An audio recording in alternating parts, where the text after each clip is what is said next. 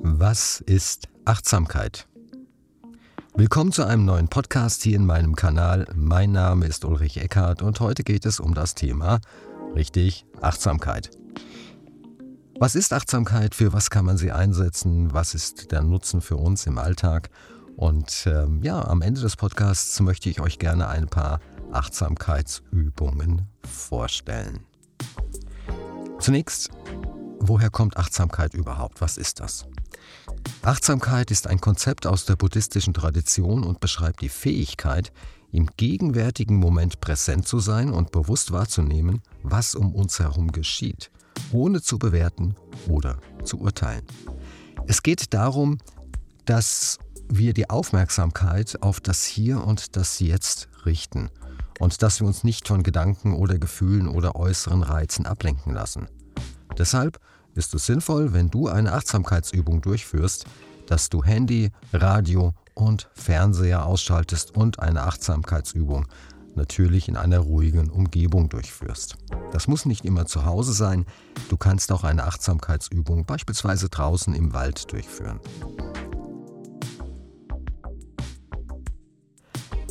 Achtsamkeit ist keine Erfindung einer einzelnen Person oder Kultur, sondern das Konzept, das seit Jahrtausenden in verschiedenen spirituellen und philosophischen Traditionen praktiziert wird. Also Achtsamkeit gibt es schon sehr, sehr lange. Die Wurzeln der Achtsamkeit reichen bis in die östlichen Traditionen des Buddhismus und der Yoga-Philosophie zurück. Im Buddhismus wird Achtsamkeit als zentraler Bestandteil des achtfachen Pfades, den ich euch noch vorstelle, betrachtet, der zur Befreiung vom Leiden führen soll. Der achtfache Pfad beschreibt acht Aspekte, die auf dem Weg zur Befreiung vom Leiden und zur Erreichung von Erleuchtung oder Nirvana praktiziert wird. Hört sich alles ziemlich merkwürdig an, hier für uns Westler, aber das ist völlig in Ordnung. Der achtfache Pfad ist somit die Anleitung für das spirituelle Leben und, das ist ganz wichtig, die persönliche Entwicklung, also Persönlichkeitsentwicklung. Ich möchte euch diese acht Aspekte des Pfades vorstellen und da fangen wir gleich mit dem ersten an, nämlich rechte Erkenntnis. Also, das hat nichts mit Politik zu tun, ja, also bitte nicht verwechseln. Dies bedeutet, die Wirklichkeit so zu erkennen, wie sie ist und die Wahrnehmung nicht durch persönliche Vorurteile oder Illusionen zu verfälschen. Ja. Gut, Jetzt kann man darüber philosophieren, was ist die Wirklichkeit und existiert sie überhaupt? Hat jeder vielleicht seine eigene Wirklichkeit und, und, und. Doch das wollen wir in diesem Zusammenhang nicht. Also, wenn du etwas wahrnimmst, versuche es ohne Bewertung wahrzunehmen was immer es auch sei. Sieh es dir einfach nur an, höre einfach nur das, was du hörst und fühle das, was du fühlst, ohne zu bewerten, dass es positiv oder negativ sein kann. Einfach, einfach. Ja, ich weiß, es geht nicht ganz so einfach. Äh, ja, ohne Bewertung das wahrzunehmen. Der zweite Punkt, rechte Absicht. Dies bedeutet eine klare und ethisch verantwortliche Absicht in Bezug auf unser Handeln oder Gedanken zu haben. Das mag sich am Anfang ein wenig merkwürdig anfühlen, aber sobald du beginnst, regelmäßig deine Gedanken in eine positive Richtung zu lenken, so verändern sie sich automatisch nach einiger Zeit in diese positive Richtung. Wenn du dir den ganzen Tag sagst, ach, alles ist schlecht und alles ist blöd und alles bla bla bla, dann findest du auch, allein weil du dich darauf fokussierst mit deinen Gedanken, Dinge, die dir nicht zuträglich sind. Bist du hingegen positiv gestimmt, fokussierst du dich natürlich auch auf positive Aspekte deines Lebens.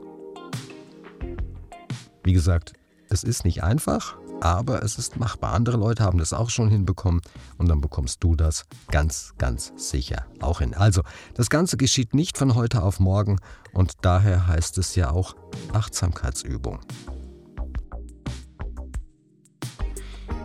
Der dritte Punkt, die rechte Rede. Auch hier wieder nichts Politisches bitte.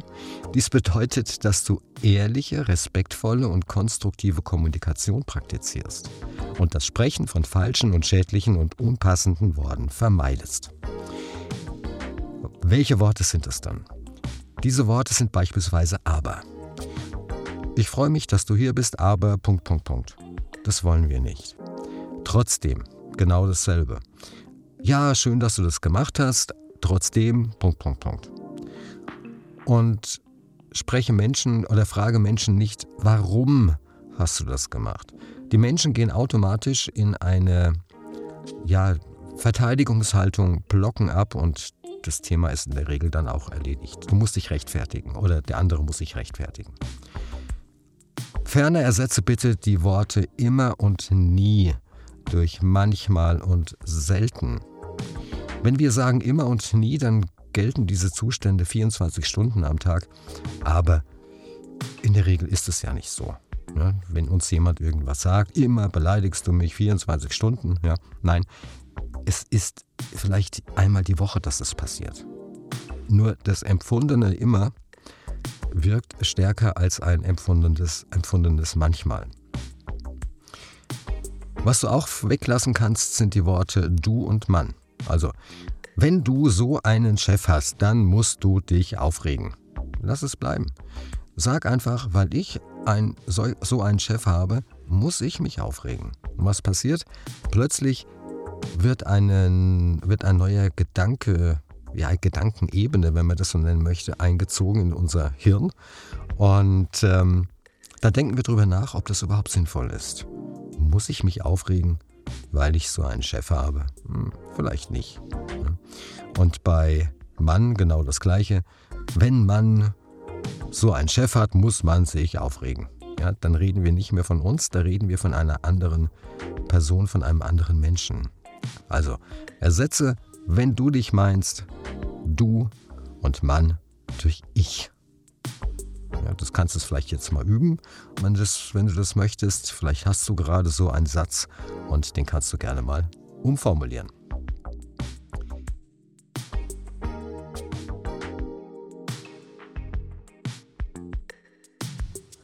Rechtes Handeln, auch hier nichts Politisches, sondern es bedeutet ethisch verantwortliche Handlungen auszuführen, die anderen Lebewesen und uns selbst keinen Schaden zufügen. Ja, also irgendein Tier quälen oder ähm, irgendwelche Dinge machen mit dem Partner, mit einer Partnerin, mit dem Nachbar, mit der Nachbarin, mit Mitarbeitern und so weiter und so fort, die denen nicht gut tun oder Dinge durchzuführen, die dir nicht gut tun. Schau, dass du das soweit möglich unterlässt. Rechtes Leben ist der Punkt 5 dieser acht Pfade oder dieses Prinzips. Dies bedeutet, das rechte Leben einen ethischen Lebensstil zu führen, der im Einklang mit den Prinzipien des achtfachen Pfades steht. Also nicht nur, dass du diese acht Punkte beachtest, sondern dass du auch danach lebst. Und Punkt Nummer 6, Rechte Anstrengung bedeutet, dass du deine Energien und dein Engagement auf ethisch verantwortliches Handeln und Gedanken konzentrierst. Das ist also nicht nur danach Leben, ne, nach diesen acht äh, Aspekten, sondern dass du dich auch anstrengst, diese mehr und mehr in dein Leben zu integrieren. Und dann gibt es noch die rechte Achtsamkeit. Dies bedeutet, in jedem Moment bewusst und präsent zu sein, um unsere Gedanken, Emotionen und körperliche Empfindungen wahrzunehmen. Also, wenn du deine Realität wahrnimmst, halte ab und zu, das muss nicht immer sein, halte ab und zu ein wenig inne und achte darauf, wie äußere Einflüsse sich auf körperlicher Ebene bemerkbar machen. Angenommen, es regnet dann kann es sein, dass du dich darüber aufregst, weil du zum Baden gehen wolltest, an irgendeinen See oder ins Schwimmbad. Dann sagst du, ah, scheiß, ich kann nicht schwimmen gehen, regst dich auf, bla bla bla. Hast du hingegen einen Garten und es hat seit acht Wochen oder was weiß ich was nicht geregnet, dann freust du dich über den Regen. Der Regen, da fällt Wasser vom Himmel, mehr ist es nicht, ja. Der Regen an sich ist ja nicht die Ursache deiner Gefühle die erzeugst du selbst. Das ist wichtig zu erkennen, dass in der Regel, es sei denn, Gewalt spielt eine Rolle, lassen wir das mal außen vor, das Außen völlig gefühlsneutral ist und wir durch die Interpretation Gefühle dort hinein bringen in die Situation, obwohl die Gefühle gar nicht da sind. Du hast noch nie jemand ein Gefühl gegeben. Weder deinem Partner noch deiner Partnerin, noch deinen Kindern, deinen Eltern, Großeltern, Nachbarn, wem auch immer. Was du gemacht hast, ist, dich so ver zu verhalten oder dass du dich so verhalten hast, in der Hoffnung, dass ein gewisses Gefühl bei dem anderen entsteht. Ob das entsteht, das wissen die Götter. Manchmal funktioniert's und manchmal eben nicht. Aber du hast noch nie jemand ein Gefühl gegeben. Wenn du jemand umarmst, deinen Partner, deine Partnerin, dann gibst du ihr oder ihm nicht das Gefühl der Geborgenheit, der Liebe, ja, sondern du hoffst, dass das so ist. Wenn ihr einen Streit vorher hattet, dann kannst du ihm so viele, so viele Gefühle geben oder ihr so viele Gefühle geben wollen, wie du, wie du möchtest. Es wird vielleicht nicht funktionieren. Also bei dieser Übung ist darauf zu achten, was von außen, welcher Reiz von außen erzeugt in dir welches Gefühl und dass du erkennst, ob dieses Gefühl für dich förderlich ist oder eben nicht. Und wenn dieses Gefühl nicht für dich förderlich ist, dann hinterfrage dich, ob es denn sinnvoll ist, dass du, gehen wir zurück zum Regen, dass du dich jetzt aufregst, Stresshormone erzeugst und damit deine Gesundheit ähm, reduzierst, weil da Wasser vom Himmel fällt, nur weil du nicht baden gehen konntest. Ich weiß nicht, ob man das machen sollte. Ja? Stress erzeugt, wie gesagt, ein reduziertes Immunsystem. Es regnet, ich kann nicht baden, sprich, ich muss jetzt mein Immunsystem runterfahren. Der letzte und der achte Punkt ist die rechte Konzentration. Dies bedeutet, unser Geist, dass du, unser, dass du deinen Geist konzentrierst und fokussierst, und zwar auf eine spirituelle Einsicht und Erkenntnis. Das heißt, fokussiere dich darauf, was bringt dich in deinem Leben weiter. Das ist kein Handyspiel, ganz sicher nicht. Auch kein Spielfilm, auch das nicht. Und auch keine Talkshow und keine Nachrichten und was weiß ich, was da alles auf uns einprasselt. Nein, das sorgt nicht dafür, dass wir eine spirituelle Einsicht erringen, bekommen und uns in unserer Persönlichkeit weiterentwickeln. Ganz im Gegenteil. Indem du diese acht Aspekte praktizierst, kannst du dich auf deinem Weg zur Entwicklung und Befreien von Leiden begeben und eine tiefe spirituelle Erkenntnis und Erfüllung erreichen. Und auch im Yoga, also wem jetzt dieser buddhistische Ansatz vielleicht zu weit geht, auch im Yoga wird die Philosophie der Achtsamkeit in das Konzept des Yogas mit hinein integriert um Selbstbewusstsein aufzubauen und um Selbsterkenntnis zu praktizieren. Und bei uns in den westlichen Ländern, da wird ja alles, was so Buddhismus und Spiritualität und was weiß ich was, das wird ja oftmals so ein bisschen abgelehnt, weil das ist ja wissenschaftlich nicht wirklich ja, belegt. Dachte man. Ne? Denn heute ist es so, dass im 20. Jahrhundert verschiedene Wissenschaftler die Praktiken der Achtsamkeit weiterentwickelt haben und in die moderne Psychologie integriert haben. Und da gibt es einen, der heißt John Kabat-Zinn. Das, das ist ein amerikanischer Molekularbiologe und der hat 1979 das achtsamkeitsbasierte Stressreduktionsprogramm entwickelt. Bedeutet, es muss irgendwas dran sein, wenn sich auch die Wissenschaft mit Achtsamkeit beschäftigt. Ja, und wie gesagt, in den letzten Jahrzehnten wurde die Achtsamkeit in vielen verschiedenen Bereichen wie Psychotherapie, Medizin und im Bildungsbereich erfolgreich eingesetzt. Wenn du Achtsamkeit mit dem Wort Achtsamkeit relativ wenig anfangen kannst, dann bezeichne es einfach als, bezeichne Achtsamkeit einfach als geistiges Training, was dazu beitragen kann, Stress abzubauen, das Wohlbefinden zu steigern und dein allgemeines Bewusstsein zu verbessern. Und mit Achtsamkeit kannst du lernen, deine Gedanken und Emotionen bewusster wahrzunehmen und auch besser damit umzugehen.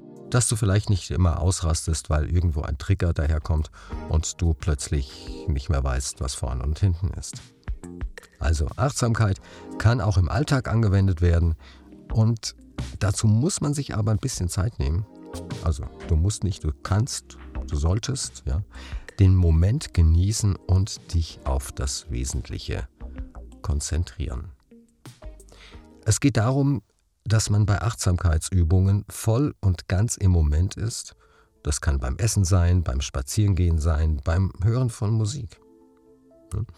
Durch die Praktik der Achtsamkeit kannst du lernen, dein Leben bewusster zu leben und dich von unnötigen Stress und Sorgen zu befreien. Und wie versprochen hier einige Achtsamkeitsübungen. Setze dich, wir fangen mit der ersten an, mit einer Atemübung, setze dich bequem hin und konzentriere dich auf deinen Atem. Atme tief ein und aus und spüre dabei, wie sich dein Bauch hebt und senkt. Zähle dabei bis vier beim Einatmen, halte den Atem für vier Sekunden an und atme langsam wieder aus. Diese Übung kannst du vielleicht mit geschlossenen Augen machen und bitte führe diese Achtsamkeitsübungen nicht durch, wenn du ein Fahrzeug lenkst, ja, oder wenn du Maschinen bedienst. Also bitte nur zu Hause im geschlossenen und sicheren Umfeld. Führe diese Übung vielleicht fünf bis zehn Minuten durch und du wirst erkennen, dass du ruhiger, ruhiger wirst. Schau aber bitte, dass alles, was zu erledigen ist, dass alles erledigt ist. Also wenn du weißt, oh, ich habe in zehn Minuten einen wichtigen Termin, dann machst du diese Übung bitte nicht, sondern erst, wenn der Termin vorbei ist. Als nächstes kannst du die nächste Übung anwenden, nämlich den Bodyscan. Hierzu legst du dich beispielsweise auf eine Couch oder auf ein Bett und du fängst an, deinen Körper bewusst zu durchwandern und ihn bewusst zu spüren. Du hörst und spürst also in deinen Körper hinein. Beginne am Kopf und arbeite dich langsam bis zu deinen Zehen durch. Konzentriere dich dabei auf jedes Körperteil und spüre, wie es sich anfühlt. Zur Ergänzung kannst du auch eine meditative Musik im Hintergrund laufen lassen und dann fängst du an, beispielsweise, du liegst auf dem Rücken und dann spüre einmal, wie dein Kopf vielleicht auf einem Kissen oder direkt auf der Matratze liegt. Wie fühlt sich das an? Wie fühlen sich die Bereiche des Kopfes an, die nicht auf einer Matratze liegen oder Kissen? Spüre deine Schultern. Liegen die eher außen auf oder liegen die eher zur Richtung des Rückens auf? Also zur Wirbelsäule. Spüre auch, wie dein Brustkorb sich hebt und senkt, wie dein Bauch sich beim Einatmen hebt und senkt, wie dein Herz schlägt, wie der Atem durch deine Nase und durch deinen Mund fließt, wie dein Po auf der Unterlage liegt. Spüre, wie die Oberschenkel auf der Unterlage liegen, wenn du sie, wenn du sie äh, angehockt hast, die Beine, wie fühlt sich das an und so weiter. Spüre auch deine ganzen Finger, jeden einzelnen. Also nicht die Hand an sich, sondern wie fühlt sich der rechte Daumen an, der linke Daumen, der rechte Zeigefinger und, und, und. Lass dir Zeit dabei.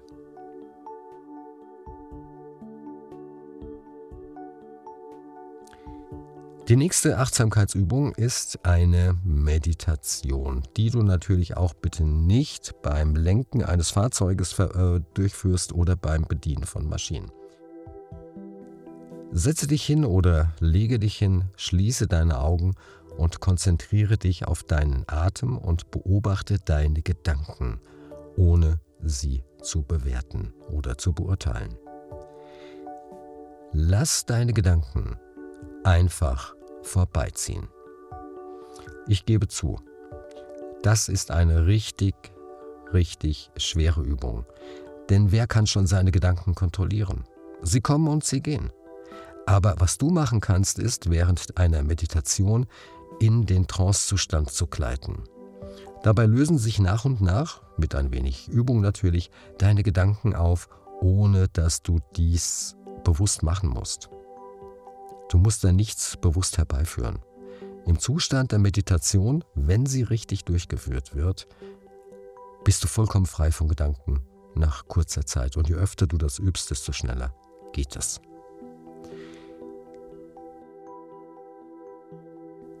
Die nächste Achtsamkeitsübung ist eine Gehmeditation. Diese kannst du vielleicht im Wald durchführen, auf einem Feldweg. Nur du solltest es halt nicht in der Fußgängerzone machen. Gehe langsam und bewusst und spüre dabei jeden Schritt. Konzentriere dich auf das Gefühl des Bodens unter deinen Füßen und auf die, auf die Bewegung deines Körpers. Wie rollst du die Füße ab? Wie fühlt es sich an, wenn du keine Schuhe anhast? Oder wie fühlt es sich an, wenn du Schuhe trägst? Wie atmest du? Was machen deine Beine, während du läufst? Äh, gehst, nicht läufst, sondern gehst. Welche Geräusche kannst du wahrnehmen? Wie sieht der Wald aus oder der Weg, auf dem du dich befindest? Und, und, und. Also, alle Eindrücke auf dich wirken lassen, nimm sie wahr, beurteile sie nicht, höre in deinen Körper hinein. Also, das ist so eine Art Bodyscan im Gehen. Achtsames Essen. Das ist die nächste Übung. Nimm dir Zeit zum Essen und konzentriere dich dabei voll und ganz auf den Geschmack und die Textur deiner Nahrung. Also wie sieht die aus, wie schmeckt die? Und spüre, wie sie auf deinen Körper wirkt. Kaue langsam und erkenne, wo du welches Gewürz auf deiner Zunge und in deinem Mund wahrnimmst. Wie schmeckt Salat? Wie schmeckt Gemüse oder Fleisch? Wie schmeckt ein Süßgetränk? Wie schmeckt ein Bier? Wie schmeckt Wasser? Was tut dies mit meinem Körper? Wie fühlt sich der Körper an, wenn ich einen halben Liter Wasser getrunken habe? Fühlt er sich dann besser? Fühlt er sich schlechter? Ja? Darum geht es. Und stopfe das Essen nicht in dich hinein. Heute in dieser hektischen Zeit gehen wir in ein Restaurant, in eine Kantine oder was auch immer und haben schon den nächsten Termin vor Augen und schnell irgendwie was rein gepfeffert, ja, in den Mund hineingestopft, schnell runtergeschluckt und fertig. Nur die Verdauung, die fängt schon im Mund an, nicht erst im Magen. Also kaue langsam, kaue ausgiebig, schmecke das Essen und lass das Handy aus. Die nächste Übung, eine Dankbarkeitsübung. Nimm dir jeden Tag einige Minuten Zeit, vielleicht vorm Bett gehen, um darüber nachzudenken, wofür du dankbar bist. Konzentriere dich auf die positiven Aspekte deines Lebens und spüre, wie sich dein Geist entspannt. Sei dankbar, wenn du gesund bist, wenn du ausreichend Essen zur Verfügung hast, wenn du ein Dach über dem Kopf hast. Vielleicht ist das Dach, welches du über dem Kopf hast, also deine Wohnung, dein Haus, ist vielleicht keine Villa, vielleicht ist es auch nicht dein Traumhaus, dort wo du lebst. Aber du hast eine Unterkunft. Sei froh darüber. Selbst wenn du krank sein solltest, achte nicht darauf, was du nicht kannst, sondern achte darauf, was du kannst, was du unternehmen könntest und was du wieder machen kannst, wenn du wieder gesund bist nicht jammern, nicht, oh, ich habe jetzt Schnupfen, sondern freu dich darüber, dass du gehen kannst, dass du alleine ja, auf Toilette gehen kannst, dass du einkaufen gehen kannst. Und der Schnupfen, ja, wenn du dich nicht drauf konzentrierst, relativiert sich das ganz, ganz schnell. Oder wenn du einen Pickel hast. Die Leute regen sich über einen Quadratmillimeter Pickel auf, oder zwei Quadratmeter, äh, Quadratzentimeter, Millimeter, nicht Meter, ähm, zwei Quadratmillimeter Pickel, aber der Rest des Körpers ist vielleicht völlig in Ordnung. Also nicht über einen Pickel aufregen, sondern freue dich über die anderen 99 Prozent deiner Haut, die in Ordnung sind. All diese Übungen können dir helfen, dein Bewusstsein zu schärfen. Und es ist jedoch wichtig und wirklich notwendig, dass du regelmäßig Achtsamkeitsübungen äh, praktizierst. Denn dann entfalten diese eine tiefere Wirkung. Und du weißt ja, Übung macht den Meister. Ich hoffe, ihr, liebe Zuhörer und Zuhörerinnen, ihr könnt euren Nutzen hier aus diesem Podcast ziehen. Und ich freue mich, euch kommende Woche bei einem neuen Podcast begrüßen zu dürfen. Bis dahin bleibt gesund und ich hoffe natürlich, dass all eure Wünsche in Erfüllung gehen. Macht eine Woche lang Achtsamkeitsübungen, es kostet euch nichts. Und ja, wenn ihr denkt, dass jemand auch Achtsamkeitsübungen durchführen sollte, teilt einfach diesen Podcast. Und falls du einmal Interviewgast bei mir hier in diesem Kanal sein möchtest, um über dein Herzensthema zu sprechen, was immer es sein mag, dann nimm einfach Kontakt zu mir auf. Ich freue mich riesig. Mein Name ist Ulrich Eckhardt.